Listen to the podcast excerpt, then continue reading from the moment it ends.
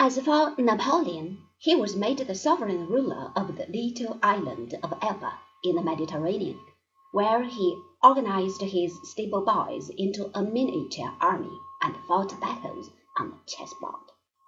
But no sooner had he left France than the people began to realize what they had lost. The last twenty years, however costly, had been a period of great glory. Paris had been the capital of the world. The fat Bourbon king, who had learned nothing and had forgotten nothing during the days of his exile, disgusted everybody by his indolence. On the first of March of the year 1815, when the representatives of the Allies were ready to begin the work of unscrambling the map of Europe, Napoleon suddenly landed near Cannes.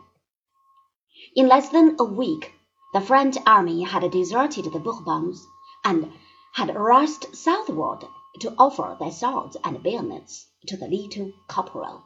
Napoleon marched straight to Paris, where he arrived on the 20th of March. This time he was more cautious. He offered peace, but the Allies insisted upon war. The whole of Europe arose against the perfidious Corsican. Rapidly the Emperor marched northward, that he might crush his enemies before they should be able to unite their forces. But Napoleon was no longer his old self. He felt sick. He got tired easily. He slept when he ought to have been up directing the attack of his advance guard.